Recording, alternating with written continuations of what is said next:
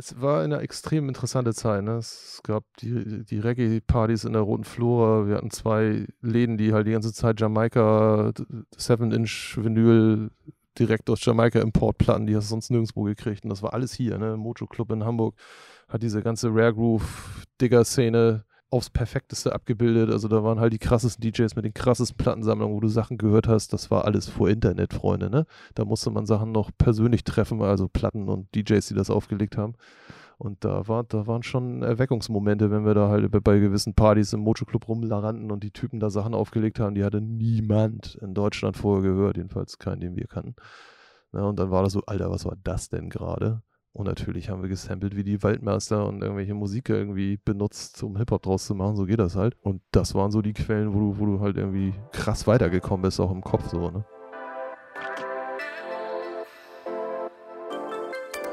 Moin und willkommen zu einer neuen Folge vom Hamburg Podcast. Diese Woche bei uns am Start ist DJ Matt, aka Guido Weiß.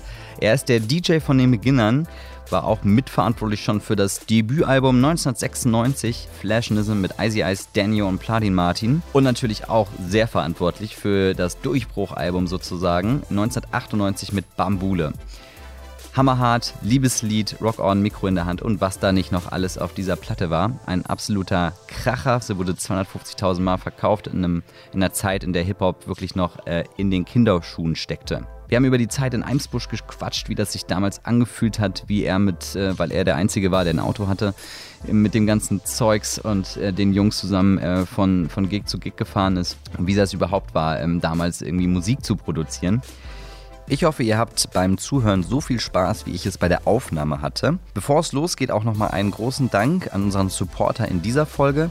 Das ist wie in den letzten Folgen weiterhin die Haspa. Die Hamburger Sparkasse unterstützt uns ja im Hamburg Podcast und stellt damit sicher, dass wir so tolle Leute wie auch DJ Matt treffen können. Kleiner Hinweis noch an der Stelle, wir haben die Folge im Dezember 2019 aufgenommen, also wenn wir von dieses Jahr, nächstes Jahr sprechen, ihr wisst Bescheid. Viel Spaß beim Zuhören. Also das ist tatsächlich so, ich, ich habe mich verhältnismäßig erfolgreich aus dem normalen Arbeitsleben ferngehalten, indem ich eigentlich meistens das gemacht habe, was ich genau immer machen wollte oder was mich fasziniert hat. Und weißt du wahrscheinlich selber, das fühlt sich dann kaum wie Arbeit an. Also ich habe auch vier Jahre fast beim Filmen gearbeitet und Lampen durch die Gegend geschleppt und Kabel aufgerollt und wieder ausgelegt. Aber auch das wollte ich unbedingt machen und das war ein extrem faszinierender Job so. Also Hamburger Werbefilm, äh, sag ich mal. Also richtig Kabeljunge? Ja, Beleuchter heißt Beleuchter, das dann. Okay. Aber halt bei einer sehr alt eingesessenen äh, Firma war ich sogar festangestellt und mhm. äh, wir haben halt Werbung gemacht und das sind immer ein, zwei Tage Dreh. Wenn es doof war, war es schnell vorbei. Wenn es faszinierend war, war es auch schnell vorbei. Aber man hatte halt jeden Tag eine andere Aufgabe von total banal. Wir drehen Waschmittel zu da kommt irgendwie ein Oscar-Preisträger, Kameramann, der jenseits von Afrika gedreht hat und macht halt mit dir irgendeinen High-End-Beauty-Shot mit dem Auto sonst wo. Also da, es war sehr interessant. Man hat halt nur die besten Leute gehabt. Es war immer alles super teuer, aber es war halt sehr faszinierend zu sehen, also was, was so alles äh, machbar ist. Also ich habe Roboter gesteuert, also Motion-Control-Systeme und äh, Steadicam und Highspeed-Aufnahmen und das alles noch zur Zeit, wo es alles nur mit Film war, also nichts digital langweilig sogar, sondern so richtig, da kamen dann Spezialkameraleute mit Spezialkameras aus England für so Highspeed-Dinger, wenn die Kirsche in Zeitlupe in die Sahne fällt und so eine Dinger. Das schon alles, äh, das war schon sehr High-End-mäßig und das hat super Spaß gemacht und das habe ich so Mitte der 90er angefangen bis Ende der 90er und dann hat auf einmal das Musikding irgendwie äh, hart angezogen, so 98, als wir dann da unseren Major Deal unterschrieben haben und dann war irgendwann Entscheidung, weil beide, beide Jobs hatten schwer mit Terminen zu tun. Also am Freitag ist ein Konzert und am Freitag ist der dicke Werbedreh und dann so, ja, äh. Und dann musste ich mich halt auch aus Fairness meines Arbeitsgebers gegenüber mal irgendwann entscheiden. Dann habe ich das nur so nebenbei gemacht und war mal so Springer und dann irgendwann halt aufgehört so. Mhm. Beziehungsweise und, bei Beginnern ja weitergeführt. Ja, natürlich, klar. Und dann, dann der Rest ist ja Historie. Das war dann so 2000 um und bei, die sogenannte deutsche Golden Era. Und äh, mhm. da hatte man auf jeden Fall sehr viel zu tun und eigentlich auch nicht viel Zeit nachzudenken. Also hat super viel Spaß gemacht. Ich meine, wir hatten dann auf einmal Möglichkeiten, Sachen so zu machen, wie wir sie immer machen wollten. So in mhm. Meinem Bereich der DJ als die Ein-Mann-Kapelle in der Rap-Crew äh, für uns war natürlich immer das, was die Amis und Engländer uns vorgemacht hatten bei Live-Auftritten, das A und O, weil die haben halt ihre ganze Musik größtenteils auf Platte gehabt und konnten das halt so auflegen, wie man im Club einen Disco-Mix mit Schallplatten gemacht hat, aber eben als Live-Show. Also wer mal Run DMC live gesehen hat, weiß, was ich meine. Das hatte eigentlich noch, also das ist eigentlich das wahre Live-Element an, an Hip-Hop-Musik, wenn man halt mit dem Playback rumspielt. Und das kann die Sache extrem nach vorne bringen, so ganz kleine Details. Und das konnten wir halt immer nicht machen, weil wir hatten halt keine Vinyl-Version unserer Instrumentale und äh, kam dann, dann mit dem DAT-Recorder und der war halt ver verhältnismäßig unperformant. Den konnte man halt irgendwie, der brauchte eine halbe Minute, um von Track 1 zu Track 20 zu spielen und wenn du dann Play gedrückt hast, dann hast du halt Klack, 1, 2, 4, 5, bumm und dann kam irgendwann die Musik, also konntest du nicht irgendwie getimed irgendwo reinstarten oder Medleys bauen oder whatever. Und äh, da war ich halt äh, immer schon hinterher, irgendwie die, die, die Show aufzubrezeln, dass das mehr Fluss kriegt. Und zu Bambule waren wir dann tatsächlich so weit, uns Instrumental-LPs pressen zu lassen, die es auch zu kaufen gab tatsächlich. Also die waren extra für die Live-Show gemacht. Ach krass, dann hatte die richtig auf Platte und dann genau, halt ihr, damit, ihr halt, damit ihr halt genau, reinmixen könnt und White, so weiter. White Label und genau. Und die haben wir dann schön benutzt. Und dann standen wir mit den Dingern mit analogen Plattenspielern das erste Mal bei Rock am Ring auf der Bühne vor, weiß ich, 30.000 Leuten oder was da war. Wann war das? War das die 2001, ja. um, um und bei, oder 2000? Ich, wir waren da mal, ich weiß nicht, ob das mhm. das gleiche Mal war. Wir waren mal da, da war auch Lauren Hill da, als mhm. sie gerade Miss Education am Start hatte. Das war unglaublich geil und wir waren da, sie war auf der Hauptbühne und wir waren irgendwo auf der Nebenbühne. Das waren aber auch eine Menge Leute.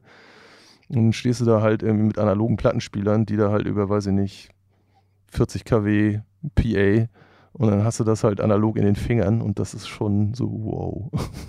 Und vorher habt ihr das nicht mit Plattenspielern gemacht, sozusagen? Naja, also teils, teils. Das war so ein Hybrid, ne? Also du mhm. hattest halt, ab und zu hast du mal einen Beat benutzt von einer anderen Band, also irgendeine Platte instrumental, mhm. um drauf zu rappen oder halt ein Medley zu bauen oder so weiter. Und dann hast du Pause gemacht und dann hast du wieder deinen Song von, von ja, wie gesagt, früher, also ganz früher Kompaktkassette, aber das hat ja nicht gut geklungen.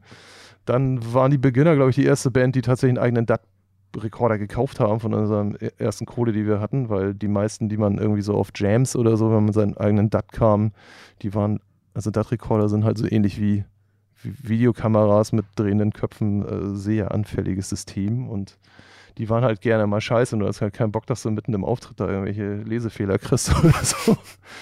Und da hatten wir halt schon unseren ersten DAT-Rekorder, so um, weiß nicht, 93, 94. Und dann habe ich irgendwann gecheckt, dass es sowas wie Minidisc gibt. Und das hatte dann wieder extreme Vorteile. Kurz. Ja. Und dann hatten wir den ersten Minidisc-Player der Welt, dieses Sony-Ding. Hm, genau. Und konnten damit Sachen machen, die die anderen nicht konnten. Das hat uns dann wieder nach vorne gebracht. Und dann ging das immer so weiter. Und dann war ich irgendwann, glaube ich, auch der Erste, der mit einem DVS-System, also mit so einem digitalen Vinylsystem, Stanton Final Scratch mit der runden Tellermine, dem, dem, dem runden äh, äh, wie heißt das Ding hier, im Sound Interface da. Mhm. Ne? Und das war, weiß ich noch, 2003 haben wir das irgendwie von der, von der NAM-Messe in, in Frankfurt als Prototyp bei Stanton abgeschwatzt.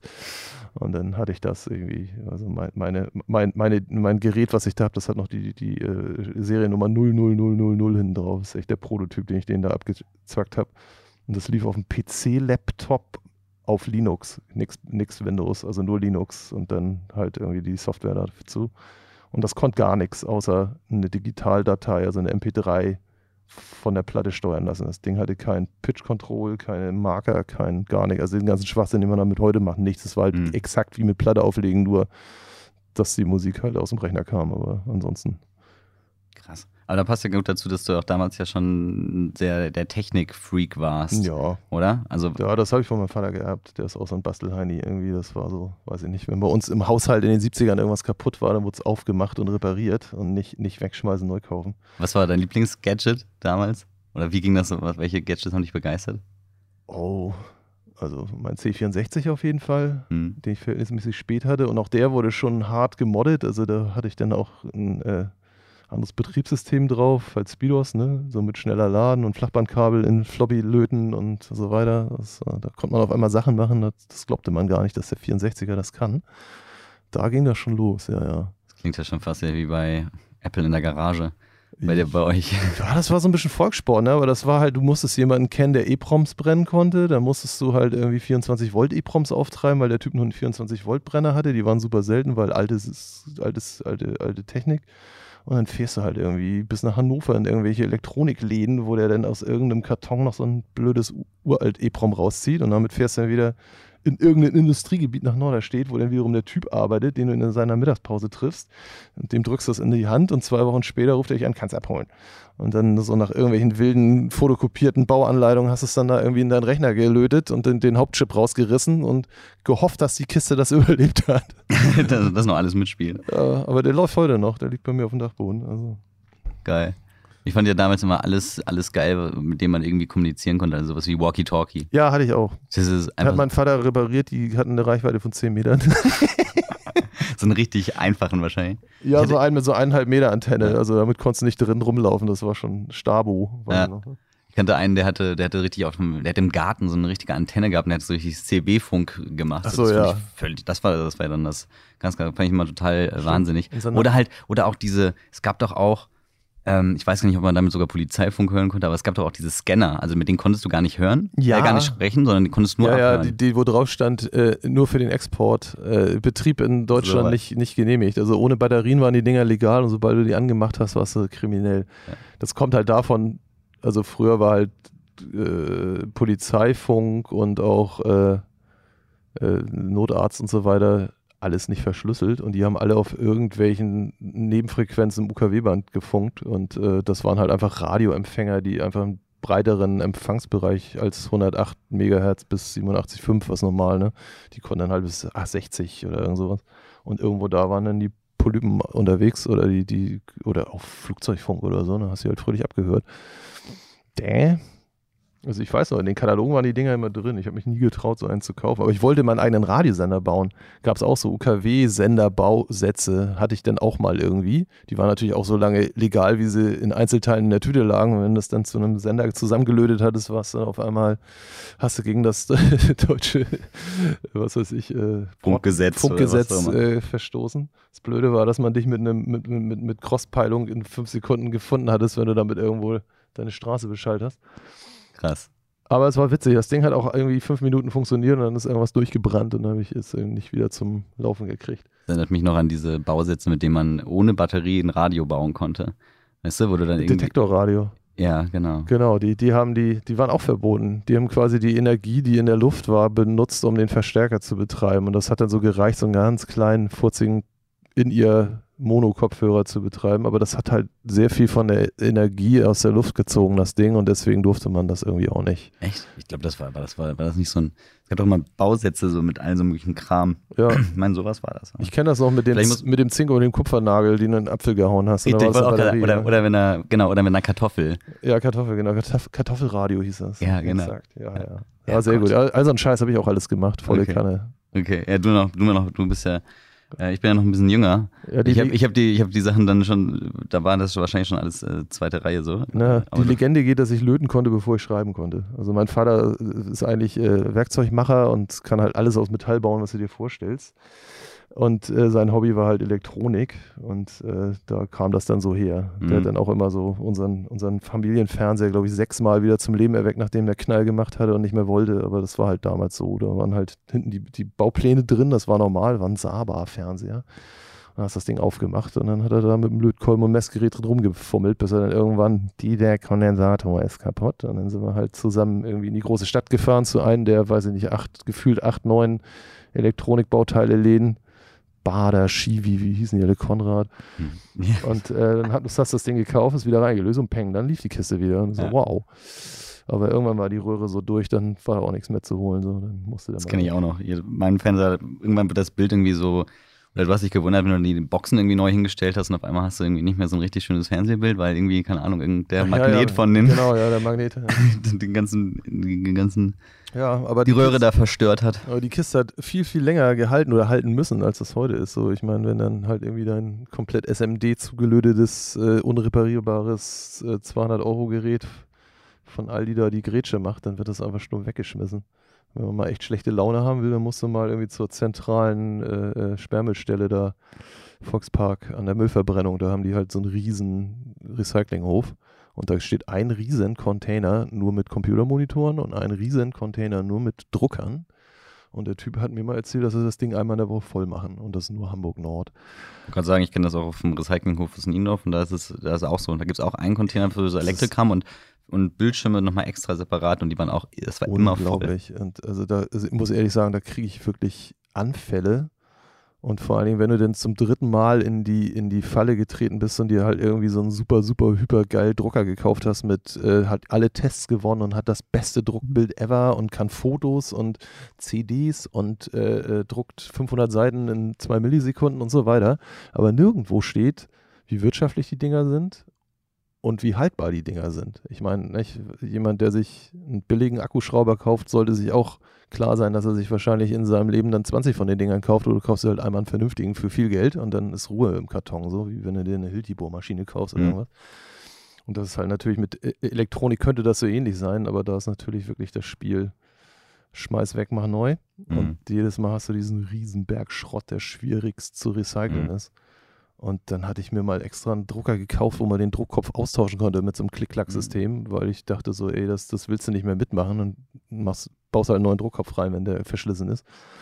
Tja, und dann passierte das und dann musste man lernen, dass der Druckkopf nur das Ersatzteil irgendwie 5 Euro billiger war als einen ganz neuen Drucker kaufen, komplett mit Farben und so weiter. Also alleine die Farben, die du, wenn du einen 70 Euro Drucker kaufst, sind ja schon irgendwie über zwei Drittel des Gesamtpreises, wenn du die einzeln kaufst und so. Also vollkommener Vollnap. Und da geht halt irgendwie unsere Welt für mich irgendwie nicht auf. Ne? Und dann geh mal los und versuche mit dir mal eine unabhängige Meinung zu besorgen, was denn jetzt einfach ein vernünftiger Volksdrucker wäre, der einfach so normal deine bescheuerten Rechnungen druckt. Vielleicht mal ein bisschen Farbe, aber jetzt auch nicht die Oberkiste sein muss und der schnellste muss auch nicht sein. Der soll bloß immer machen und nicht rumnerven find mal jemanden. Geh mal zu mhm. irgendeinem großen Elektronikladen und, und, frag den Fachverkäufer. Der will dir natürlich immer den Kram verscherbeln, der gerade hinten im, im, Lager irgendwie sich unter die Decke stapelt bei denen. Nicht einfach. Ja, völlig normal. Und dann, genau, ist ein bisschen wie bei Autos auch so. Dass, ja, dass dann, man kauft ein Auto und danach hast du halt dann die, die genau, Werkstatt-Flatrate sozusagen. Dann strengst du halt irgendwie, genau, und, und genauso wie beim Auto, wo du am besten zu, einer um, zu so einem unabhängigen Hinterhofschrauber, der das schon 40 Jahre macht, und einfach fragst du hier, sag mal, von allen Autos, die du so baust, was hat sich denn hier als, äh, weiß ich nicht, zuverlässig und, und stresslos erwiesen und was sind hier die, die, die Lemons, die halt irgendwie dauernd kaputt gehen? Und das wird er dir sagen können, weil er halt auch nicht bei Mercedes oder so auf der Payroll steht, sondern einfach nur vor sich hinschraubt. Und äh, da kann man wahrscheinlich ein bisschen mehr drauf. Und ich bin dann damals tatsächlich mhm. zu so einem, zu so einem Nachfüll-Anarcho gegangen, der halt irgendwie, weißt du, so mhm. Druckerpatronen nachfüllt was natürlich den großen Herstellern auch ein Dorn im Auge ist. Und der Typ, der war irgendwie seit über zwölf Jahren dabei, irgendwie zu versuchen, je, jegliche Drucker irgendwie zu überlisten. Die haben ja dann irgendwann diese Chips da drin gehabt in den Patronen, nur damit die Leute immer schön für absurdes Geld sich in diese Abo-Falle quasi, das ist ja alles Abo-System, ob du jetzt eine Pet-Kaffeemaschine äh, hast oder whatever, so, ne? Also mhm. fragst dich auch, wieso kann denn das sein, dass der Drucker nur 50 Euro kostet? Ja, haha, wenn sie dich erstmal haben, dann wirst dich wundern, wenn du das erste Mal ein paar Farben kaufst. Naja, und der war dann halt so, der, der, konnte mir dann sagen, was denn die Drucker sind, die am stresslosesten sind. Und äh, das kann ich hier auch gerne mal verbreiten. Kauft euch einen Brother-Drucker.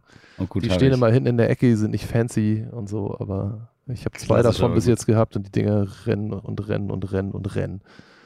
Äh, lass, mal, lass mal zu unseren äh, sechs Hamburg-Fragen kommen. Ja. Die kriegt jeder Gast einmal ab. Dann kommt vielleicht auch für dich, du hast ja gerade schon erzählt, so Podcast ist vielleicht ist noch nicht so ganz Dein warmes Medium? Naja, also es fühlt sich genauso an wie 20 Jahre Radio machen gerade. Mhm.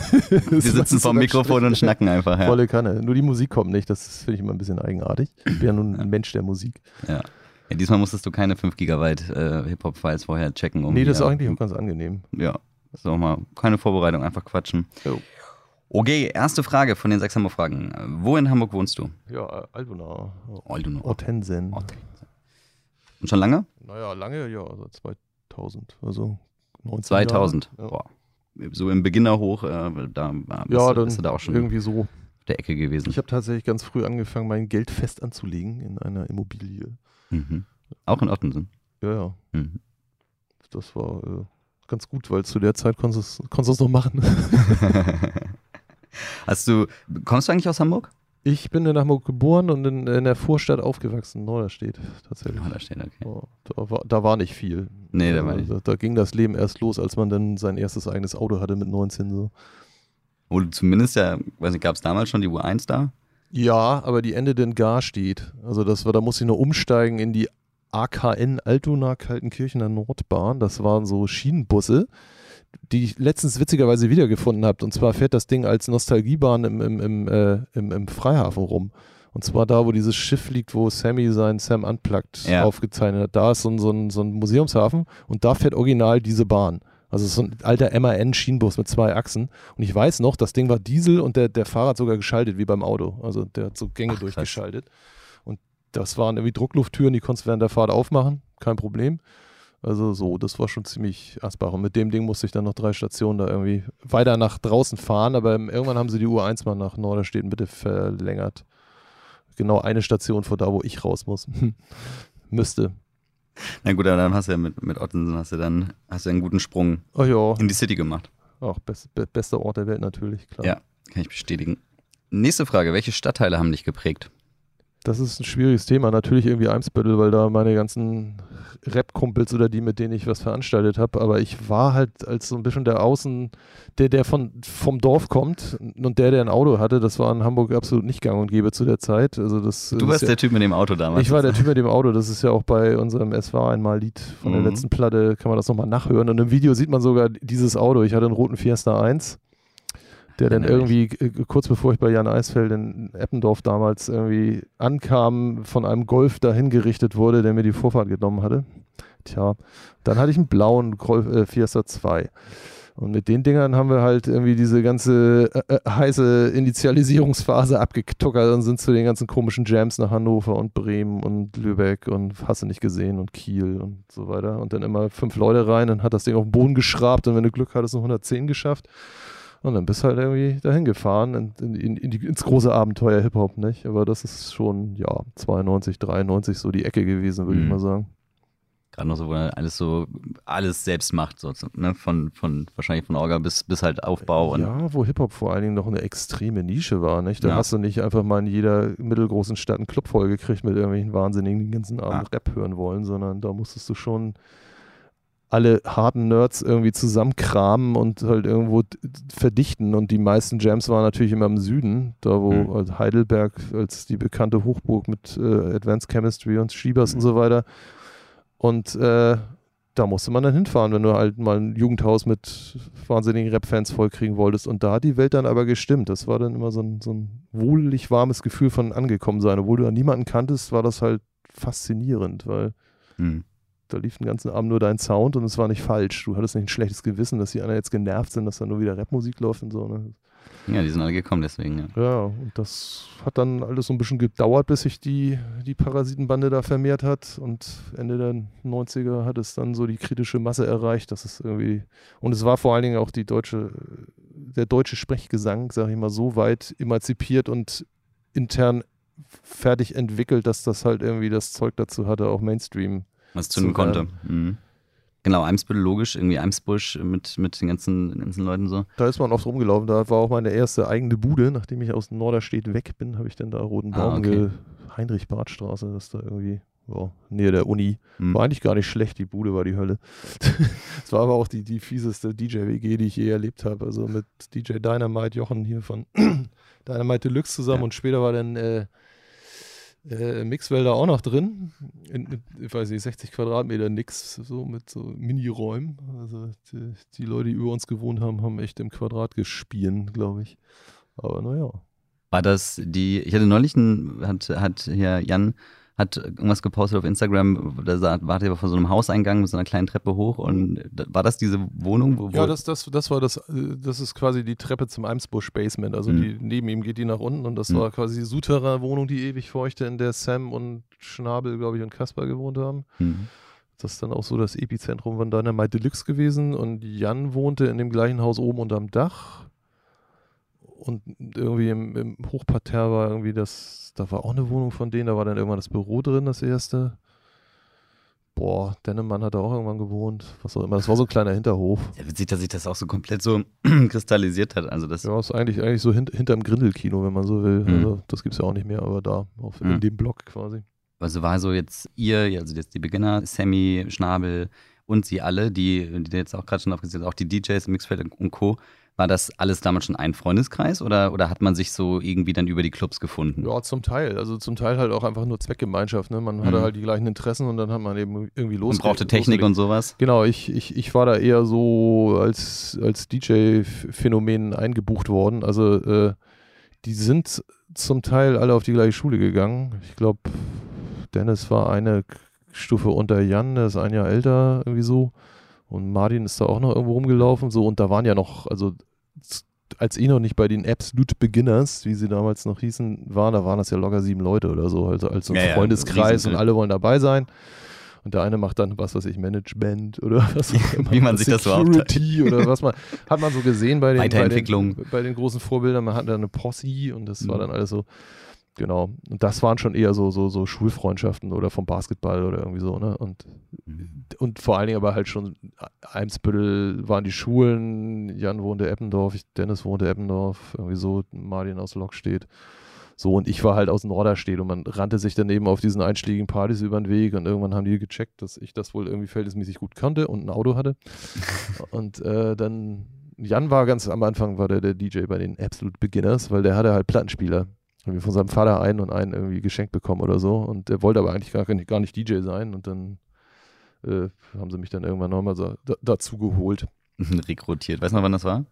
boah, 2092, 92 irgendwas, ja. glaube ich. Ja. ja. Das ist stimmt, beim De Debütalbum Flash ja. 96 war, war ja, genau, war Madi noch dabei. Klar. Und da warst du, genau, da wart ihr aber sonst, genau, ihr drei hatten, plus Madi noch. Da hatten wir auch noch, also und Auto. quasi so eine kleine Band dabei, Thorsten Otto genau am Schlagzeug und äh, Ali Busse die halt auch aus dieser Elbcore-Ecke kamen. Also das, das war ja, die 90er waren ja ein Riesenschmelztiegel aus allen möglichen Musikrichtungen, mhm. was für einen Hamburger ganz normal war, aber äh, also irgendwie die Altpunks mischten da noch rum, nicht? Ali Dumski hatte sein Label Bubak gegründet, da waren wir dann irgendwie und man hat mit jedem irgendwo mal irgendwas zusammen veranstaltet, nicht? Hier äh, Matze Afmann, der heute unser Manager ist, hatte mhm. früher die, die Band äh, kastrierte Philosophen mit seiner Frau zusammen und äh, betrieb halt auch ein Musikstudio und über den Umweg, weil ein Kumpel von Ale Dumski war, mhm.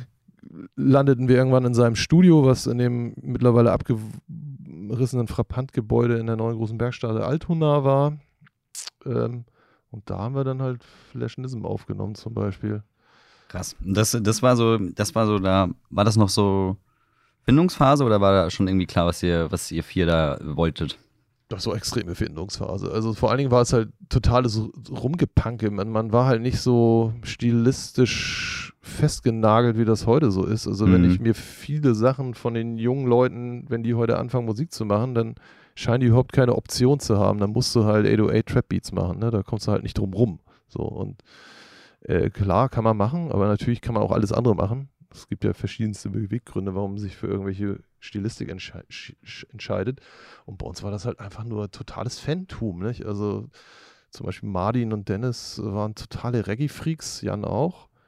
Und das war dann automatisch, dass man sich auch irgendwie mal ein bisschen am Reggae versucht hat. Also auf unser auf unserem Debütalbum Flash Nissen, was natürlich auch äh, also ein krass, krass äh, naives Frühwerk ist, äh, sind aber wirklich, also das, das, ist wirklich so der, der, der, der beste Erkl ein Plattenerklärungsversuch, was in Hamburg in den 90ern los war. Also da ist halt Dub-Reggae drauf, da ist irgendwie Gitarren-Hardrock-Schrott drauf irgendwie. Also wie gesagt, da gab es eine riesen Elbchor hieß die Band. Äh, da war Marek, unser Tourmanager, hat da gesungen, äh, wenn man das so nennen will. Und äh, das war halt eine Riesenszene, die da halt auch viel in der großen roten Flora unterwegs waren und Thorsten Otto hat da Schlagzeug gespielt und so weiter. Und das war halt alles nicht so, äh, die Rocker, die Doofen oder die Rapper, die Doofen. Das war alles irgendwie, ja, okay. Und dann hat man halt immer zusammen rumgebastelt. Ne? Und habt euch quasi ausprobiert und, und, äh, und halt wahrscheinlich auch live immer viel getestet? Ja, live auch getestet. Wir hatten halt einen exzellenten Live-Ruf. Ich meine, die, die Plattenaufnahmen waren immer so, naja, klang halt irgendwie nicht so wie unsere großen Vorbilder aus Amerika. War immer so ein bisschen so, wie machen die das bloß? Und dann hat man halt rumexperimentiert und so weiter und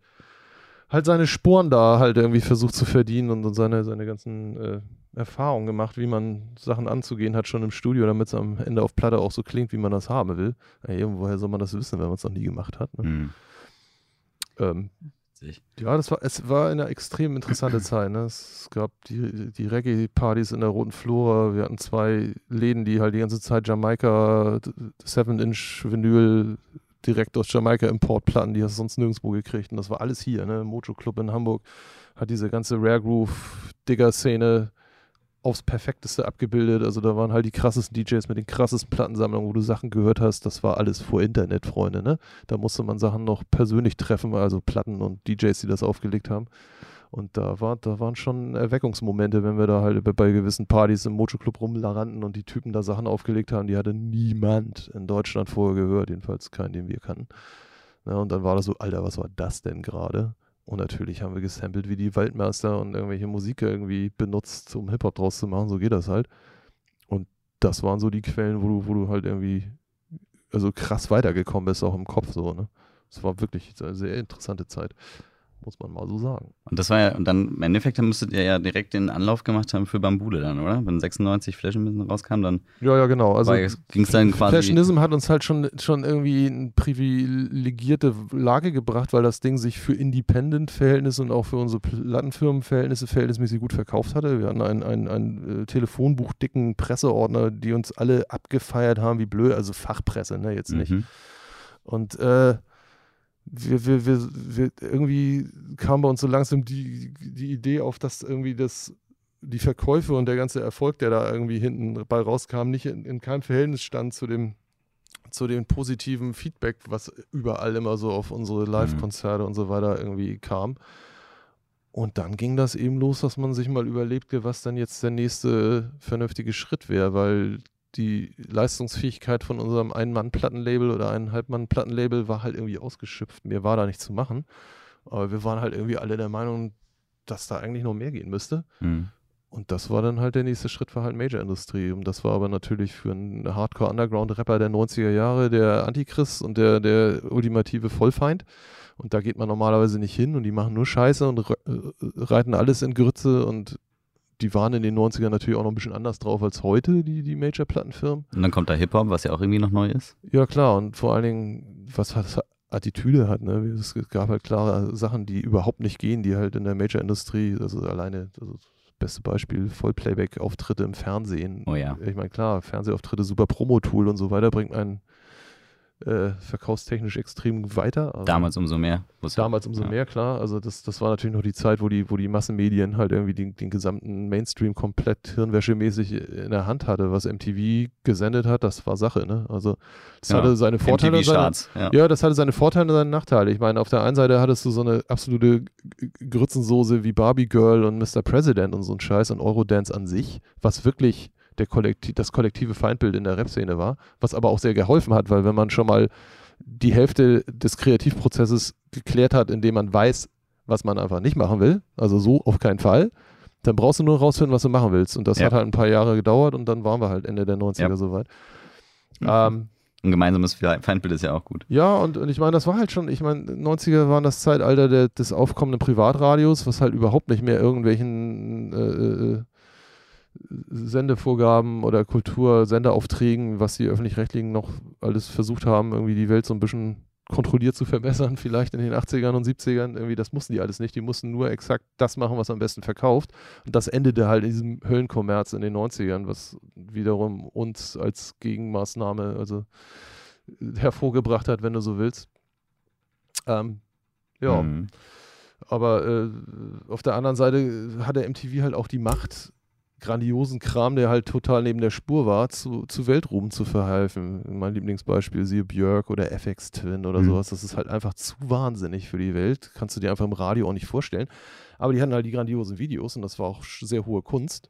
Tja, und dann hat MTV halt irgendwie Björky Bär auf äh, Heavy Rotation weltweit gesetzt und zwei Wochen später ist die Weltstar. Und das ist sie heute noch. Mhm. Und Du musst dir mal sowas vorstellen heutzutage. Irgendwer, der so komplett neben dem ist, was irgendwie alle denken, was richtig und falsch ist und damit auf einmal richtig um die Ecke kommt, weil er halt die Menschheit kulturell auch irgendwie weiterbringt. Man muss es ja nur mal verstehen und dann adoptieren und zulassen.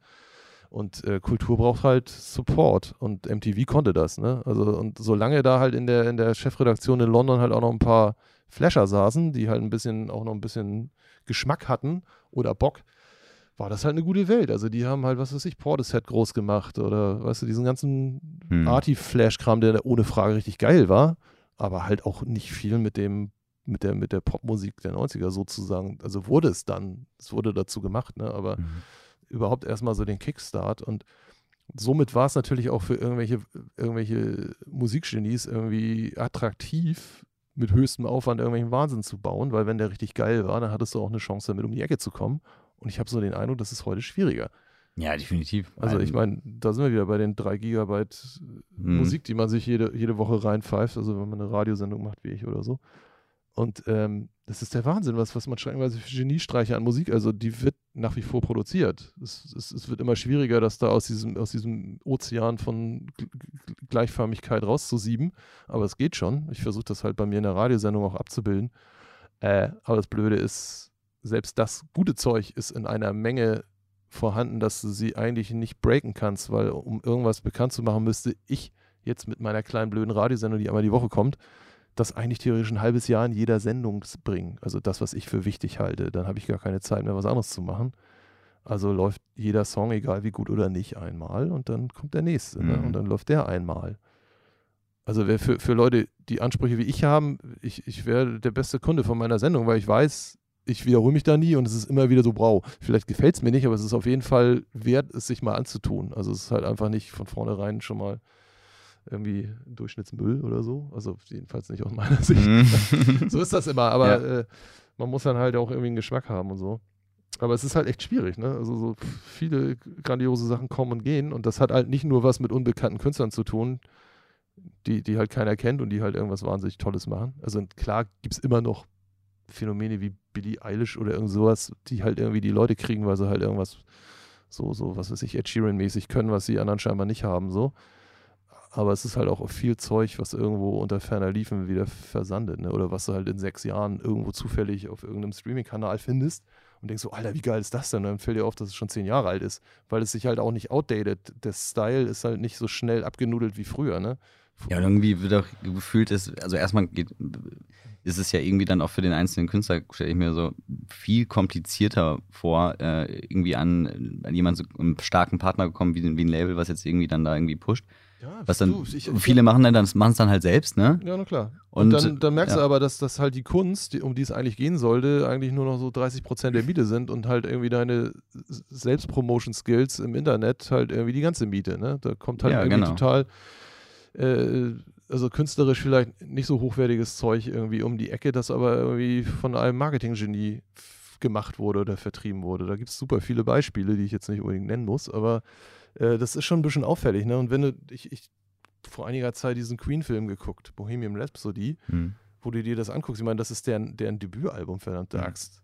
Ey, drei Jahre in der Mache, Millionen gekostet. Die Band hatte noch gar nichts gerissen zu dem Zeitpunkt und ein Major-Label pumpt da rein wie beknoppt.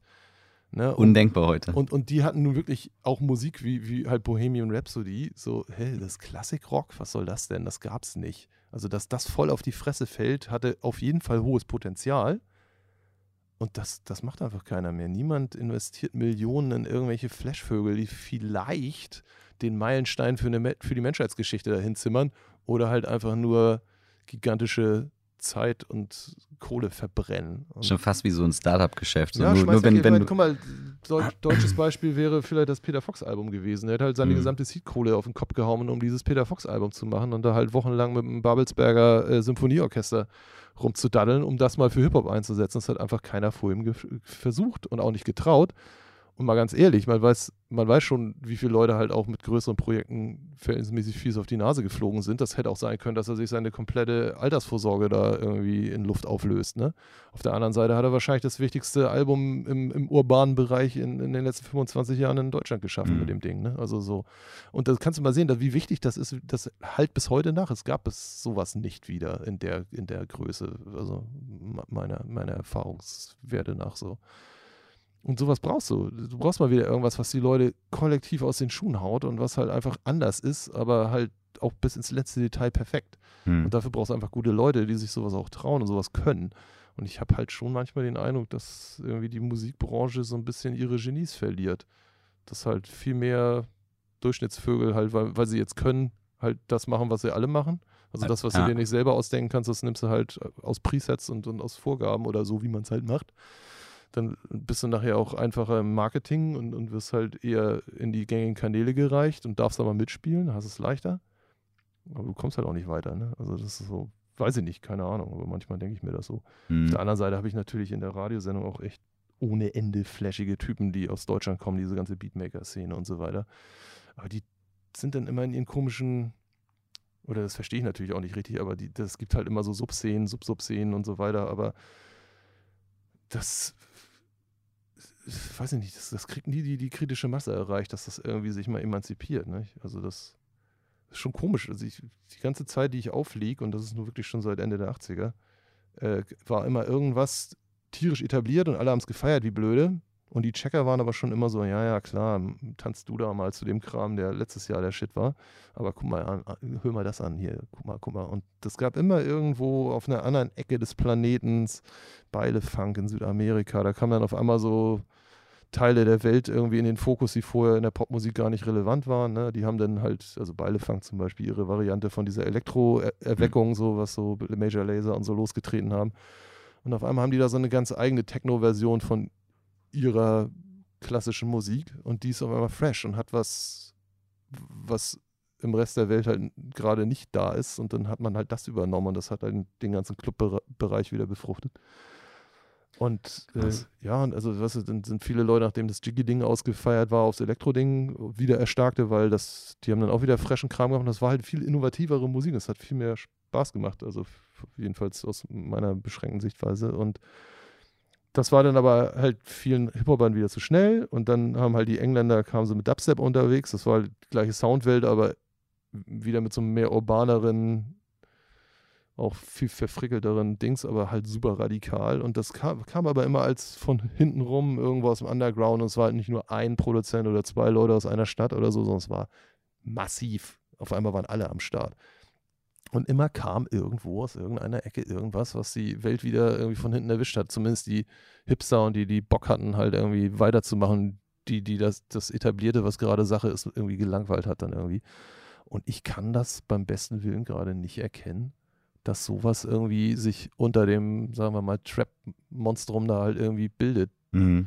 Was irgendwie auch radikal anders sein will oder ist oder so. Also wirklich, ich meine, ich bin wirklich, ich rede mit vielen DJs und ich bin lange im Internet und suche nach Zeug. Finde auch immer wieder spannende Sachen, aber das sind immer wieder Varianten von Dingen, die du kennst. Ne? Also mhm. so im Normalo-Club sind sie jetzt wieder auf diesem Ruggathon, Mumbathon, Zeug irgendwie und tun so, als wenn es der neue Scheiß ist. Das ist auch schon zehn Jahre alt, der Kram. Ne? Da habe mhm. ich einen halben Rechner mit voll von vor Ewigkeiten.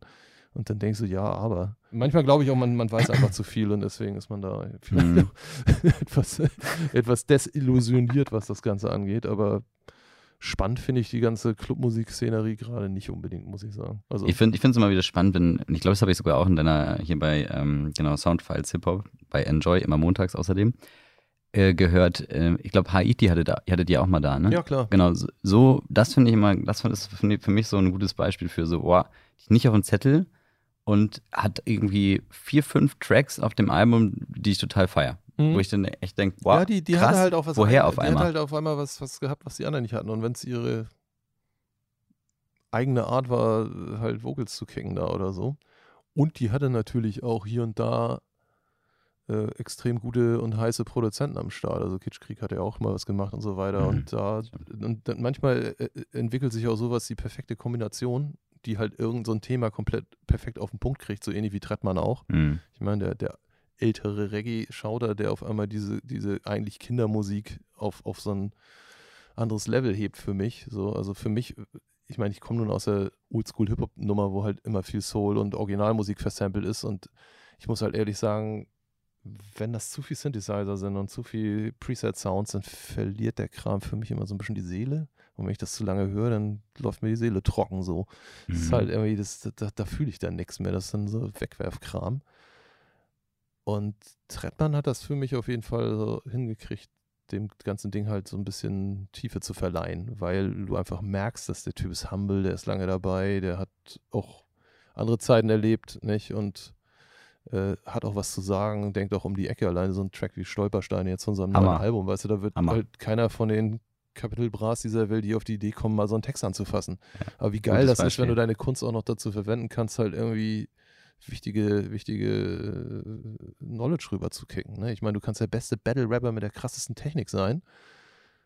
Muss mal Sam fragen, was, was äh, Weck mich auf für ihn bedeutet hat. Das, weißt du, wenn du diese, diese Möglichkeit zu den Leuten zu sprechen, die auch zu faszinieren, dann auch noch mit Inhalten füllst, dann mhm. wird es richtig interessant. So, ne? Ja, genau. Nicht nur, nicht nur musikalisch klingt es gut, sondern es ist halt inhaltlich auch noch auf dem Punkt. Ja, so, so. Merkt wirklich auch, ist ein super guter, wichtig. Äh, gutes Beispiel. Vor, vor, allen Dingen halt auch und jüngeren Leuten halt irgendwie mal ein bisschen Attitüde reinzublubbern, weißt du? Also mhm. Ich meine, äh, dass sie Gucci Prada und, und hoch, hoch, mhm. hochklassige Autos fahren sollen, das haben die, glaube ich, schon verstanden mittlerweile.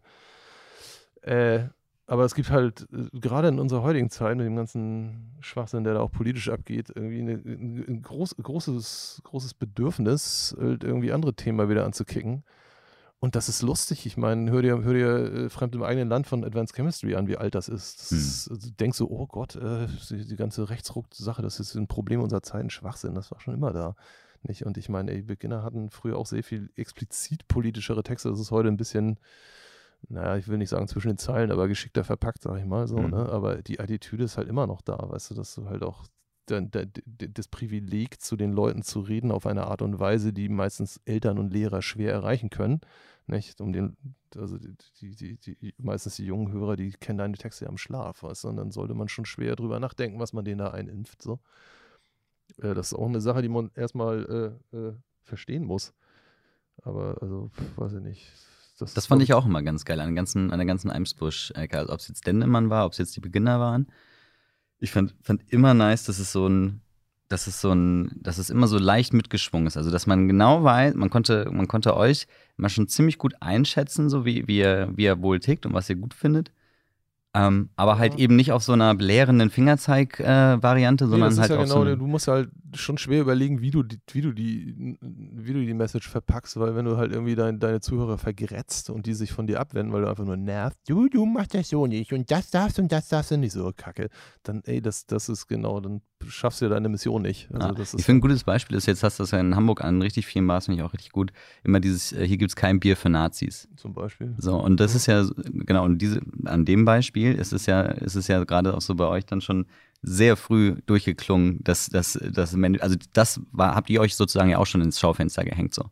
Jo. Und das, das finde ich halt zum Beispiel. Ach, Antifaschismus war normal. Also äh, ja, Dennis klar. und Jan waren in der Antifa ne? Mhm. und äh, ich komme aus Norderstedt und ich habe die Nazis da ganz normal. Die waren ganz normales äh, Teil der Kultur, wenn wir da halt irgendwie am Wochenende am Baggersee waren. Und ganz da halt Nachbarschaft, krass. Dann konntest du halt sagen, da hinten das Feuer da gegenüber auf, dem anderen, auf der anderen Uferseite, das sind die. Da gehst du besser nicht hin, weil die sind immer nur am Stress machen, die Scheiße. Und das war halt noch die Zeit, wo sie mit Springerstiefeln, mit weißen Schnürsenkeln, Bomberjacke und ohne Haare rumliefen. Okay, krass, das habe ich nicht miterlebt. Und ich habe einmal fast in meinem Leben auf die Fresse gekriegt und das wäre ein Nazi gewesen. Der war noch nicht so schnell wie ich auf meinem Fahrrad, glücklicherweise.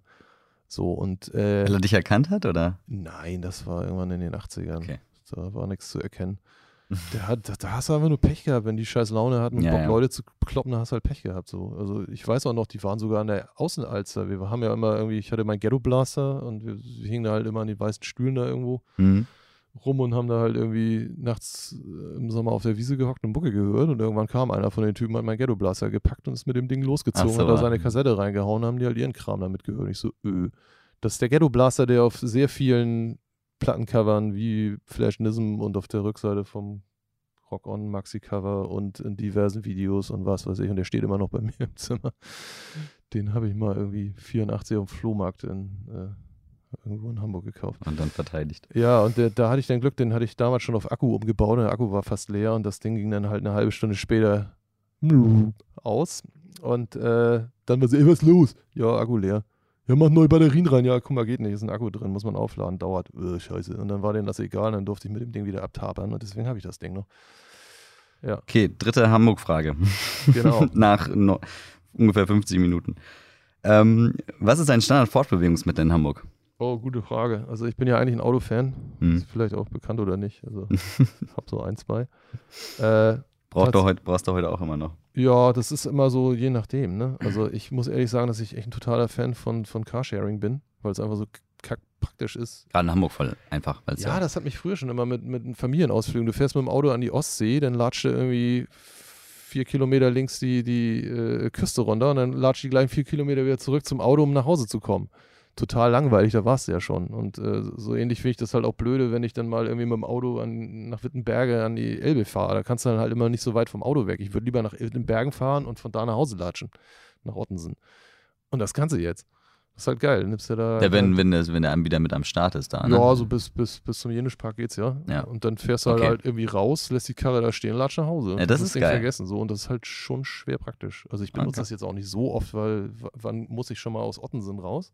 Ja, da, das kann ich bestätigen. Und ich fahre natürlich man sich auch so extrem gern Bundesbahn, muss ich sagen. Fliegen nervt total, also nervt mich mhm. brutal, vor allem wenn man immer so zwei Computer und so weiter mit hat, dann mhm. nehmen sie dich da ja mal auseinander, wie wenn du der letzte Terrorist wärst. So. Ja, und je nachdem, also Inland ist ja sowieso genauso ja, schnell. Ich, ich habe das mal wirklich, ich wohne fünf Minuten zu Fuß von der Altonaer Bahnstation und wenn man irgendwie nach München in die Innenstadt will und das mal durchrechnet, bist du vielleicht mit Glück eineinhalb Stunden schneller mit dem Flugzeug. Ne? Und in der Bahn hast du sechs Stunden durchgängig Ruhe, kannst arbeiten. Brauche ich immer, meinen, meinen Rechner mal aufzuräumen, meine Musik zu sortieren, also ein Kram. Ja. Schaffe ich zu Hause nicht. Geht im Flugzeug nicht, da ist immer nur Etappenwarten und äh, Nerv. Okay. Nächste Frage. Was ist das Beste, was dir in Hamburg passiert ist? Hochzeit mit meiner Frau, würde ich mal sagen. Oder natürlich äh, der Vorteil, in den 90ern Musik machen zu dürfen und diese grandiosen Leute zu treffen, mit dem man zusammen grandiosen Kram macht, der dann am Ende auch noch mein Leben bezahlt. Das ist das Größte, was da passiert, glaube ich. Ich will auch sagen, also beides äh, absolut ja, äh, ey, gute ich, Punkte. Ich, ich fühle mich halt sehr privilegiert. Also ich habe sehr viel Spaß und das macht irgendwie auch noch Sinn und das ist schon sehr schön, dass das möglich ist. Und das geht halt in einer Stadt wie Hamburg. Ich glaube, wenn ich in Dessau geboren worden wäre, mhm da musst du irgendwann weg. So was kannst du da nicht machen. Weißt du? Ich hatte halt alle Möglichkeiten. Ich hätte beim Film Karriere machen können. Ich hätte meine, ich habe eine abgeschlossene Ausbildung. Ich wäre bei Siemens gelandet da hätte ich wahrscheinlich, also ich irgendwas zusammengelötet. Ja, ich, ich habe Telekommunikationselektronik, also Telefonanlagenbau und ich, ah, ja. ich wäre halt genau in Sekunde null ins Telefongeschäft eingestiegen, als das gerade hier mit GSM und Handy losging, Anfang der 90er. Also da wären natürlich Potenzial bis der Arzt, also das wäre auch alles funktioniert. Ja. Also ich hätte halt eine Menge großartiger Möglichkeiten mit meinem kleinen doofen Realschulabschluss gehabt. Und äh, da bin ich sehr dankbar für. Das ist alles in Hamburg passiert. Nice. Ich finde auch, ich finde ich finde ich finde es cool, dass äh, du, du konntest es ja wirklich aussuchen, ne? Du hast dann irgendwie war das mit dem Film dann noch so, dass ja, ne, da hast, hast, hast du ja auch sogar richtig äh, hast ja auch hast ja auch richtig dran gearbeitet, also das Ja, also der, Umstand, dass ich überhaupt in der Filmbranche als Beleuchter ja. gelandet bin, liegt natürlich daran, dass ich auch super fasziniert war von Musikvideos. Ah, okay. Schon immer so, ne? weil das einfach das, das Kleine Kunstwerke halt. Ne? Ja, und vor allen Dingen äh, war es kompletter Experimentalwahnsinn. Du konntest einfach machen, was du willst. Wenn das irgendwie zu der Musik, die da unterläuft, Sinn gemacht hast, hättest du einen Ping-Pong-Ball drei Minuten lang auf einer Tischtennisplatte hopsen lassen können. Das wäre ein Musikvideo für was auch immer, Minimal Techno oder mhm. so.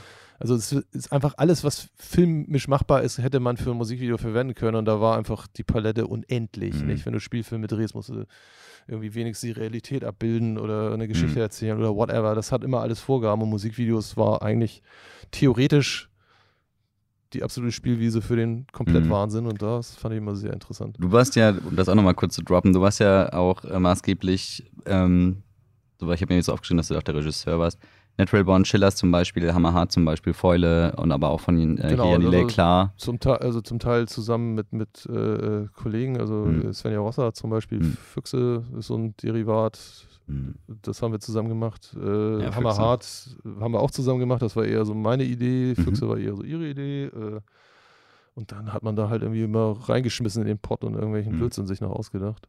Genau, ja. und, und Fäule, dieses, dieser ewige Korridor, ja, den ja. habe ich wieder mit unserem Haus- und Hauscutter äh, äh Dunker zusammengebracht. Also ich brauchte auch immer jemanden, mit dem ich mich auseinandersetzen kann, sonst wäre ich, ich bin kein Profi mhm. und äh, das war immer praktisch, wenn man da jemanden hatte, der sich ein bisschen besser damit auskannte.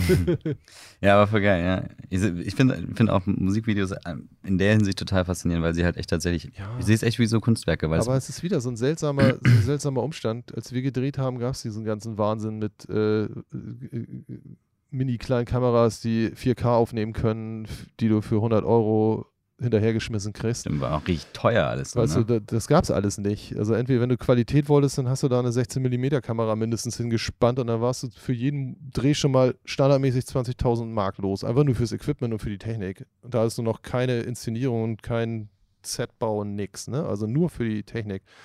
Und alleine dieser Kram, ey, mit Drohnen, die dich automatisch verfolgen und was da alles theoretisch möglich wäre. Also ich glaube, wenn ich, wenn ich nochmal so diese Stammzellen-Teenie-Energie hätte, die ich damals so hatte, mit all dem Schwachsinn, den es heute gibt, mhm. meine Güte, würde ich da Blödsinn bauen. Und wir haben uns halt alles selber gebaut. Also ich habe super acht Kameras mit, mit, mit der Fernbedienung von meinem ferngesteuerten Auto äh, irgendwie ferngelenkt an Monstertrucks gebastelt, um diese Bilder zu kriegen, weißt du so. Und das war dann halt irgendwie witzig. Ja. Aber das kannst du heute alles mal eben so machen. Ne? Ja, und das halt waren dann damals auch so Perspektiven, die man halt dann nicht hatte. Ne? Also ja, dann hattest du halt auch Bilder und Videos, die keiner hatte. Und dann hatte man halt irgendwie ein Alleinstellungsmerkmal. Und das, das war halt eben auch der Witz. Man, also der Anspruch auch der Industrie war, dass man halt irgendwie die Sache vorantreibt. Dass man nicht immer die Standards abnuddelt, sondern halt auch irgendwie mal was bringt, was du noch nicht gesehen hast. Ne? Hm.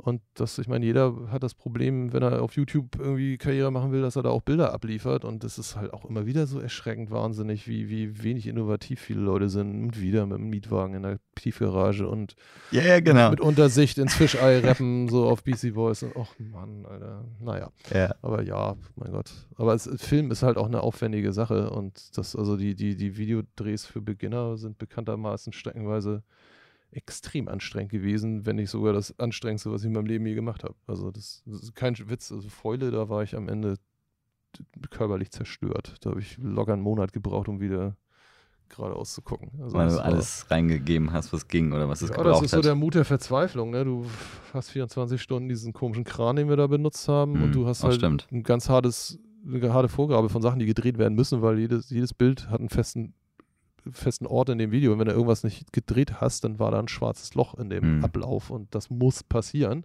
Und morgens um vier kommt dann der Aufnahmeleiter und meint so, pass mal auf, um sechs Uhr kommen die Leute und packen den Super Technokran ein, der hat nächsten Tag einen anderen Job. Also du weißt, du hast noch kein einziges Bild von den Refrains gedreht und so, äh, und dann hast noch zwei Stunden lang, um du das musst. fertig zu kriegen. Also Ansage, wir essen jetzt eben eine Stulle. In der Zeit malt ihr den Korridor von blau auf rot. Und wenn wir wiederkommen, ziehen wir die Refrains durch. Und alle Refrains, die du in dem Video siehst bei Foiler, also das sind immer diese weinroten Abschnitte, mhm. sind alle One-Take. Es gibt keinen zweiten Versuch. Das ist alles beim ersten Mal genommen worden, weil wir einfach die Zeit nicht Aus mehr Zeitgründen. Ja, und dann muss man gucken, wie fertig wir da streckenweise aussehen. Das ist alles nur mit Sonnenbrille und oh Gott, oh Gott.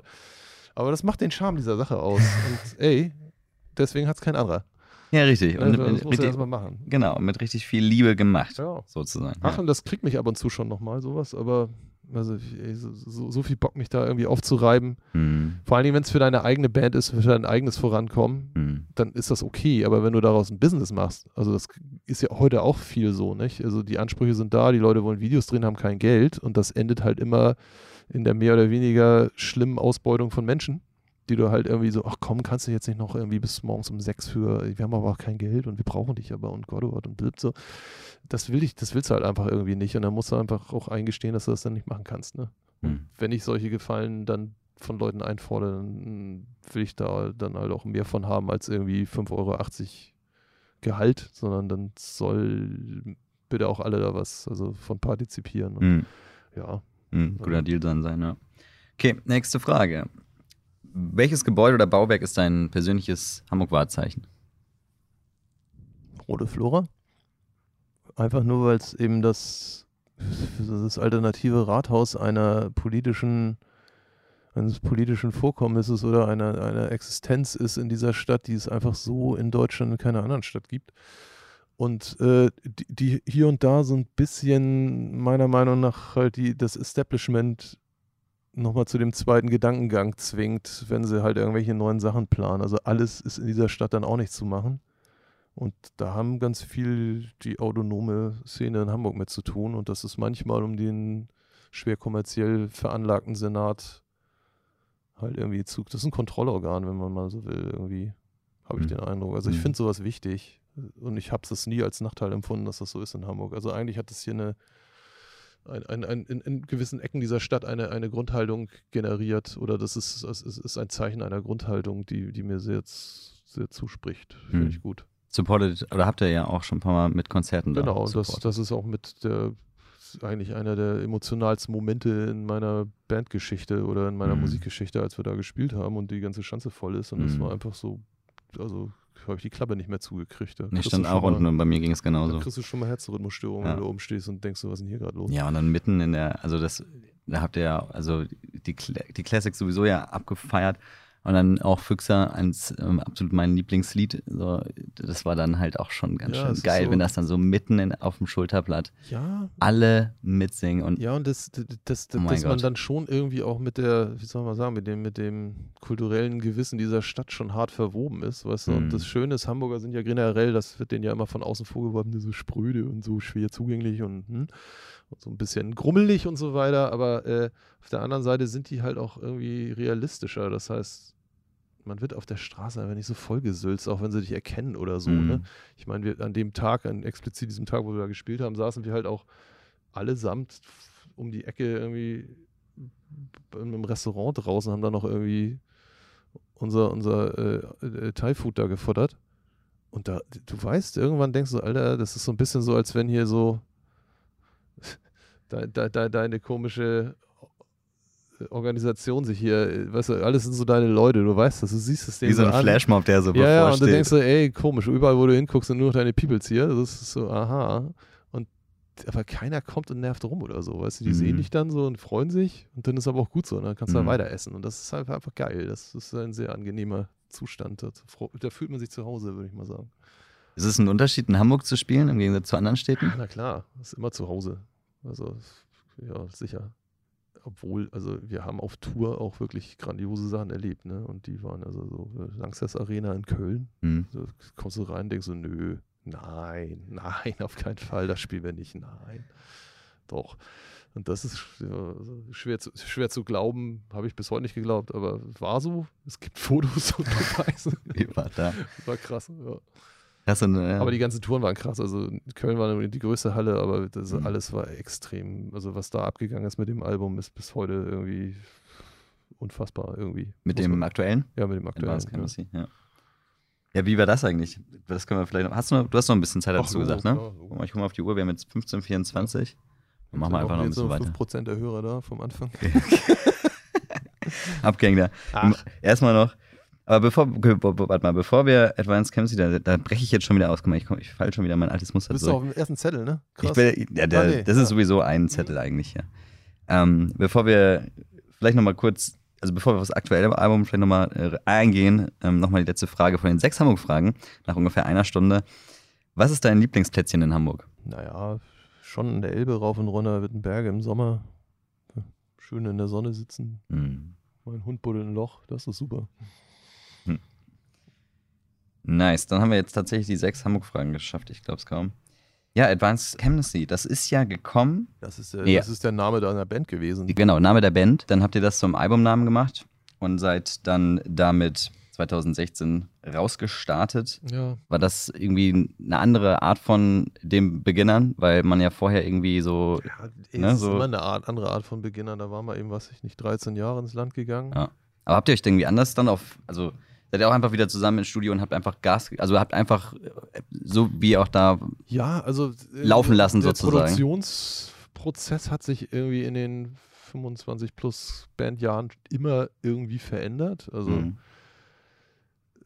mittlerweile hat sich das so eingegruft, dass das halt im eigenen Studio, was halt aus dem Eimsbusch-Studio von Kaspar Tropf-Wiens mhm. irgendwie also das ist quasi das geworden. Das ist dann, die haben ja irgendwann mal zugemacht da in Eimsbüttel und dann sind das, ist das umgezogen und dann mhm. äh, Jan und er machen das zusammen irgendwie, das Studio. Und das ist einfach das, das Habitat, was man am besten einschätzen kann. Also mhm. es hat vielleicht nicht die besten Boxen der Welt und mhm. nicht das tollste Mischpult der Welt, aber mhm. das, was da ist, versteht man bis ins letzte Detail und hat man schon sehr viel Erfahrung drauf.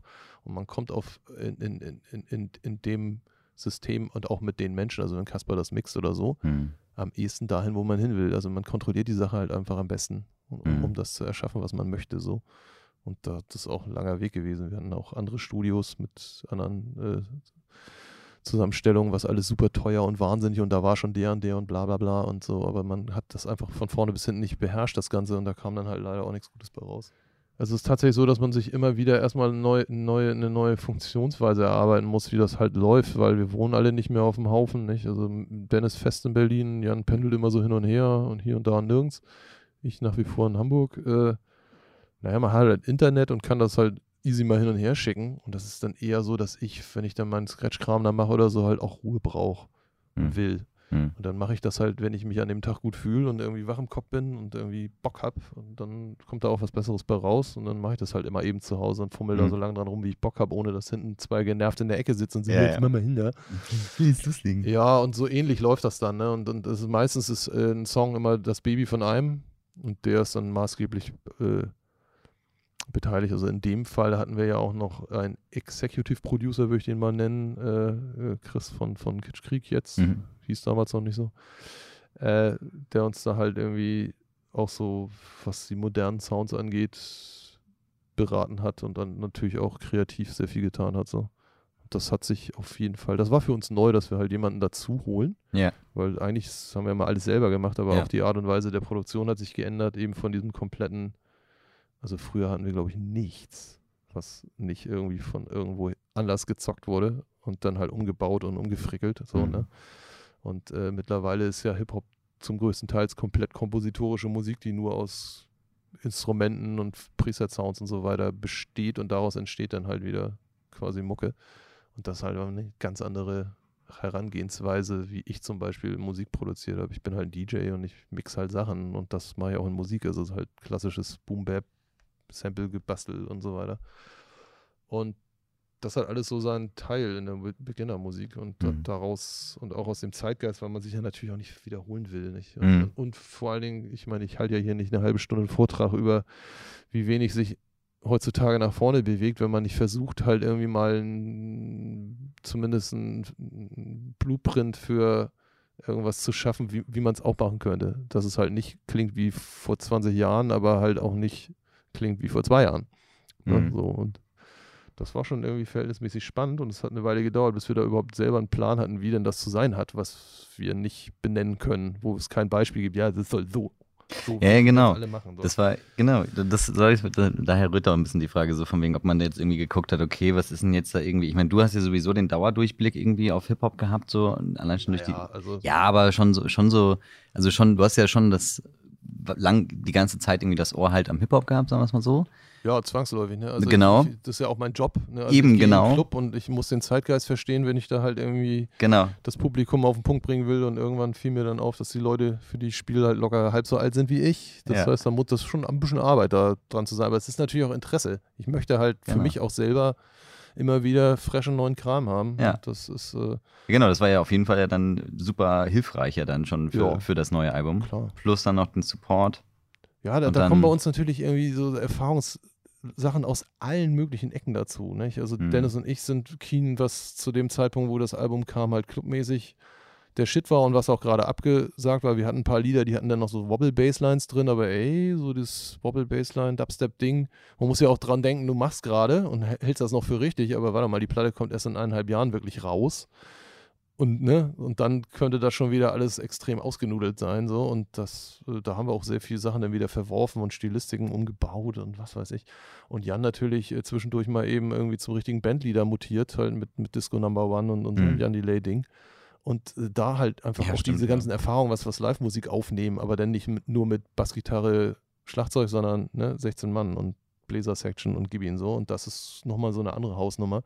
Und da kommen natürlich extreme Erfahrungswerte dazu. Und Kaspar hat da mitgemacht. Also der hat ja nicht nur Hip-Hop-Platten zusammengebaut, nur, sondern halt kann auch ein ganzes Symphonieorchester zusammennageln, wenn er will und weiß, wie das geht. Nicht? Und das, äh, ist, das ist einfach Gold wert, sowas. Wenn das alles, das sind alles Leute, die sind zusammen sind, ne, sind zusammen durch diese Welt gelaufen, weißt du, das ist mhm. ganz, du musst auf ganz viele Sachen nicht mehr achten, weil sie automatisch nicht falsch gemacht werden, also auch so ideologisch in deinem Sinne passieren, weil du halt genau weißt, der macht das nicht, weißt du, das, ist, das sind meine Leute, die ja. fangen jetzt nicht auf einmal an, da irgendwie, was weiß ich, eine Four to the Floor Kickdrum runterzubauen, ja. das passiert aber nicht, oder so, weißt du, so. Ja, ja, ja. Also es ist, schon, ist schon ein ziemlich, ziemlicher Gruppen, Gruppeneffort. So. Wobei man auch sagen muss, bei dem Album habe ich jetzt so in der direkten Endproduktion an der Musik eigentlich nicht sehr viel gemacht. Also ich mhm. bringe halt meinen Cut-Scheiß und, und liefere ganz viel Rohmaterialien und, und, Ideen an und so weiter. Und dann halt wieder Veredelung am Ende, so Intros, Outros, mhm. Breaks, tralala. Hier nochmal, guck mal, da könnte man noch den Part reinbauen, dann ist das doch nochmal spannender.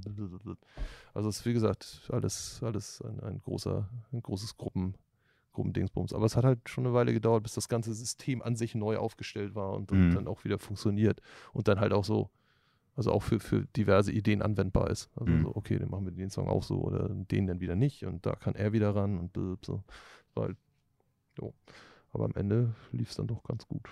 Ich fand, ich fand, ich bin ja 2002 erst nach Hamburg gekommen, da war ich das, da war, da war ich so ein bisschen, hatte ich schon, hatte ich auch mit Mitra ja mal drüber gequatscht schon, dass, äh, habe ich den, diesen, den Flash sozusagen so ein bisschen verpasst. Ja. Und, ähm, aber ich habe tatsächlich schon vorher dann, also mit Sammy angefangen, dann irgendwie Beginner und so weiter, dann, so, so bin ich, da habe ich mich so an den Hip-Hop rangerobbt.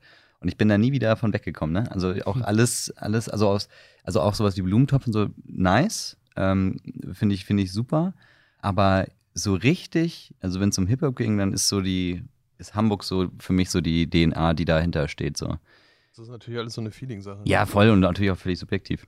Aber hat sich das, damals, hat sich das damals, dieses Berlin-Hamburg-Ding, hat sich das, war das überhaupt da? Zu der Zeit war Berlin nicht weiter von relevant geprägt. Was, was ja. kam denn 99, 98 von da? Also fällt mir Weiß gar nicht, wann, wann die, war waren halt, die waren halt richtig in der ersten Runde da, wo Torchi und Korae und so mhm. rumliefen. Da gab es da schon, also Zone und so weiter, das ist ja mhm. Ewigkeiten. Mhm. Also, äh, aber das, das war jetzt, also war nicht die Keimzelle der, der Golden Era Revolution. Das kam, die haben dann ja später ihre, ihre äh, Agro Berlin Zeit das Ruder dann rumgerissen und dann ihre, ihre Phase da gehabt. Mhm. Aber also zu dem Zeitpunkt war Berlin nicht weiter. Mhm. Wüsste ich jetzt echt nicht. Ich war, was, ja. war man auch selten.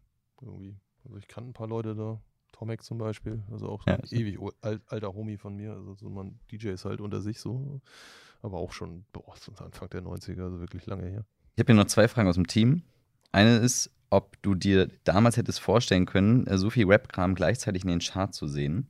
Nee. Weil das ja damals so ein Underground-Ding war. Ja, voll. Das wurde immer belächelt, weiß ich noch. Also zu der Zeit, wo ich zum Beispiel beim Film war, war das mhm. halt so, oh was? Dann hat irgendwer mitgekriegt auf irgendeinem Dreh, wo ich war, dass ich halt in der Band bin. So, oh, du bist in der Band, was machst du denn? Total interessiert. So, ja, ich bin so DJ in der deutschsprachigen Hip-Hop-Kombo. Ach ja. So, und dann halt, belächelt tschüss. Ja, es war halt Kinderkram, ne? Das mhm. machen Gören so. Das machen so Zwölfjährige. Ja, ja. Und wenn du dann mal erwachsen bist, dann machst du mal richtige Musik, so Rock'n'Roll und so, ne? Das war so. Also es hat wirklich überhaupt, also gerade im Establishment war das kompletter Witznummer, ne? Also es war halt Kinderkacke. Das war immer Kinderkacke, da war ich schon lange über 30, da war das noch Kinderkacke. Und auf einmal bist du dann in den Charts und verdienst auf einmal relevantes Geld und tauchst im Fernsehen auf und dann bist du auf einmal in den Feuilletons und, und äh, wirst zu N3 Talkshow eingeladen. Und so, oh, ja, genau. so plups, und dann auf einmal bist du etablierte Kunst. Jetzt, jetzt muss man mit dir reden. Ja, nee, so. die, Rap hat viel Text und es gibt ja ein paar Leute, die können das auch und die haben dann auch Inhalte drin und das merken dann mhm. auch andere und dann hat das, hat das mal streckenweise auch einen höheren Stellenwert gehabt in der Kulturlandschaft Deutschlands. Mhm. Und dann passieren halt wieder andere Sachen und es werden andere Stilrichtungen, habe ich eben ja angedeutet, aus Berlin vielleicht, äh, und dann verliert es halt wieder ein bisschen Land äh, im Establishment, aber ey, mal ehrlich, wen interessiert das? Hm. Also, ich bin ja Hip-Hopper und mich interessiert das eigentlich aus einer internen Sicht eher so. Hm. Und ich war eigentlich immer mit allem ganz, ganz happy so. Nice. Andere Frage ist natürlich eine typische Frage.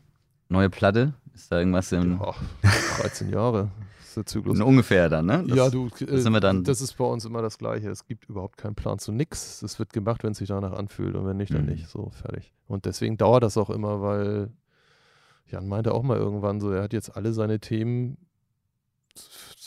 zur vollsten Zufriedenheit für ihn irgendwie aufgeschrieben und das Problem beim Rap-Lied ist einfach, das hat locker drei, viermal mehr Text als ein gesungenes Lied, ein Funklied. Also ein Jan Delay-Text ist halt einfach ein Viertel von einem Beginnertext normal so, von der Menge der Worte, weil man da halt einfach weniger verballert. Und dann meinte er auch so, ja, sind alle, alle wichtigen Themen, die mich halt umtrieben haben, sind jetzt erstmal abgearbeitet. Und dann muss er jetzt erstmal wieder ein bisschen Leben dazwischen schieben, um halt auch wieder irgendwelche Sachen. Da müssen sich politisch, was muss die AfD noch ein bisschen mehr Prozente kriegen, dass man noch genervter von den Sacknasen ist. Und mhm. dann äh, hast du vielleicht auch wieder den Feuer am Arsch, irgendwie gewisse Musik zu machen danach. So, aber, oder halt andere Sachen, oder ein Kind kriegen oder whatever, ne? Also was, oder, oder einfach mal alt werden. Das ist halt auch für Deutsch, mhm. Deut, für, für Rap-Kultur in Deutschland halt ein neues Ding, nicht? Also, dass es einfach erwachsene, gestandene Menschen gibt, ja, die hier irgendwie auch schon vernünftiges äh, Leben aufgebaut haben, die halt hier Hip-Hop machen und halt nicht die Kiddies, sondern Papi, Mami machen das auch schon. Mhm. Das ist halt einfach ein neuer Zustand für die für, für, unsere Kulturwelt hier. Vergisst man ja auch schnell, wenn man so die Kunstfigur immer nur sieht und oder die ne so, ja, ja, so dass er dass er ja auch äh, ja und dass ich dass das jetzt auch spannend. alle Kinder haben. Du kannst halt auch mal anfangen irgendwie Musik für Erwachsene zu machen, ne und nicht immer halt die Gören im Hinterkopf zu haben oder so. Also klar, man macht immer Musik für seine Leute und wenn deine Leute halt auch 40 sind, dann machst du halt für 40-jährige Musik. Aber das, das, ändert halt einfach immer so die, die, die, den Blickwinkel und so weiter. Und deswegen finde ich, bleibt das auch spannend. Also, mhm. also Hip-Hop ist ja nun deswegen immer noch da, weil es A, nie, nie keine drei Jahre das gleiche war und sich ständig verändert hat.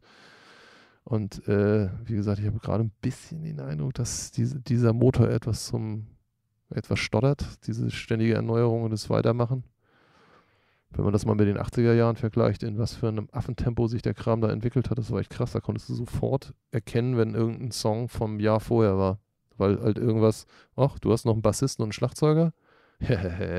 das hat man irgendwie 82 gemacht. 83 hatte man einen Drumcomputer und einen Bassisten. Und 84 hattest du einen Synthesizer und einen Drumcomputer. Und dann konntest du auf einmal ein Sample benutzen und so weiter. Weißt du, das war mhm. immer. Und alle Evolution. haben immer das neue Ding gemacht und den alten Scheiß, der war halt in Sekunden abgehakt. Ne? Ja, jetzt gibt's ja, jetzt hat ja jeder alles sozusagen, kann jeder alles relativ einfach. Exakt. Und machen. vor allen Dingen gibt es vor allen Dingen auch klare Anleitungen, wie das zu benutzen ist. Nicht? Ich meine, wenn du ein Analog-Synthesizer-Plugin aufmachst, wie Massive oder so von Steinberg, hm. was halt so für den ganzen Dubstep-Gewobbel benutzt wird, da kann dir schon mal die Kinnlager darunter gehen, was man da alles anfassen kann an, an Parametern so, ne? Ja, aber dann kannst du dir halt irgendwie den Skrillex Standard äh, Einstellfile runterladen und dann bums klingt das Ding wie ein Skrillex. Und dann biegst du an zwei, drei Reglern rum und dann ist es deins. So, ne? Und das ist einfach extrem schnell gemacht. Und mhm. dann klingst du unterm Strich ziemlich nah an Skrillex. Früher war halt Soundwelt und irgendwelche geheimnisvollen Aufnahmemethoden, das war Staatsgeheimnis, ne? Und viele Bands hatten halt irgendwie ihren eigenen Sound, siehe ABBA und Konsorten, da sind die mhm. anderen erstmal massiv nicht rangekommen, wenn die nicht wussten, was die da im Studio fa fabriziert haben. Mhm. Ne? Und das war dann deren, deren Geheimnis. Und es war vor allen Dingen in den 70ern natürlich extrem schwierig, einen Sound mal wieder herzustellen, weil alles war analog. Nicht? Wenn dein Synthesizer gerade an war oder schon sechs Stunden lief und heiß war, hat er anders geklungen. Oder wenn du den gleichen Kompressor für deine Mikrofonaufnahmen hattest wie das andere Studio, aber du hattest die alten Schrottröhren die sechs Jahre da drin sind, der andere gerade nagelneue Röhren drin, dann hat das Ding was anderes gemacht und das klang dann anders.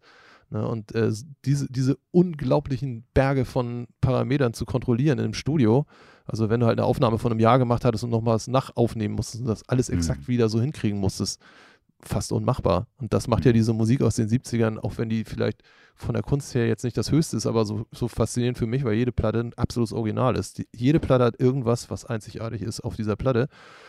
Und äh, das gibt ja auch so Beispiele, wie wenn eine Band in den 70ern irgendwie den einen und denselben Song in drei verschiedenen Studios aufgenommen hat an mhm. einem Tag, hattest du drei komplett verschiedene Sachen. Und äh, bei einem Studio hat dann halt alles auf Zufall gepasst. Vielleicht kontrolliert, weil einer ein Genie war und genau wusste, was er da tat und einfach nur, weil zufällig gerade für diese Art von Musik exakt das genau der richtige, die richtige Sekunde war. Und dann hattest du halt irgendwelche Geniestreichmusik, von der keiner so genau wusste, wieso, aber die war es dann halt. Ne? So. Und heute ist das so, ich meine, ob du deinen Laptop jetzt am Nordpol aufklappst oder am Äquator, äh, da wird exakt der gleiche Sound rauskommen. Mhm. Und äh, ob sich der heiße Produzententyp in LA gerade den Skrillex-File in sein Massive-Plugin runtergeladen hat oder dass deine kleine Schwester in Wanne Eickel im Keller getan hat, weil sie auf YouTube irgendwie eine Anleitung dazu gesehen hat und sich irgendwo auf einer Seite den, den File runtergezogen hat. Ja. Weißt du? Ja. Da können die super, super, super knaller Hightech-Typen exakt mit dem gleichen Besteck rumdaddeln wie halt irgendwelche kleinen Schüler auf einem 300-Euro-Laptop mit gezockter Software. Aber beide kriegen das gleiche Ergebnis hin. Ne? Und das ist schon krass. Also klar, das klingt jetzt alles ein bisschen zu vereinfacht. Also ich drücke immer nur auf den Hit-Knopf auf meinem Synthesizer, habe ich einen Hit. Ist natürlich nicht so, aber es ist, es, man kommt auf jeden Fall schneller auf ein höheres Level als früher. Ich weiß noch, wenn wir hier dann immer da auch Eimsbusch-Zeiten werden, da so all die Tüten voll äh, Demo-Kassetten und die hast du einfach nur reingemacht und du hast die ersten zwei Takte vom ersten Beat und wusstest du, das kannst du aus dem Fenster schmeißen, weil das ist mhm. einfach alles scheiße. Das war von vorne bis hinten schlecht. Weißt du, das hast du schon in der Art und Weise, wie sie es aufgenommen haben, gehört. Und heute ist das halt einfach nicht. Also ich denke so, oh ja, klingt halt so wie die letzte Drake-Single. Und so, ah. Hm. Und ja, man denkt gar nicht mehr drüber nach, weil es einfach gut klingt.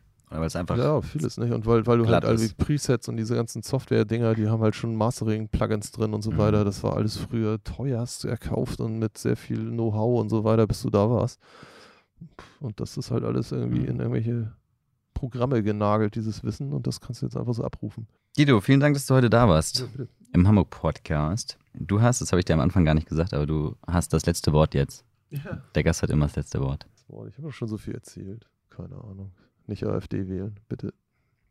Das wäre so das letzte Wort.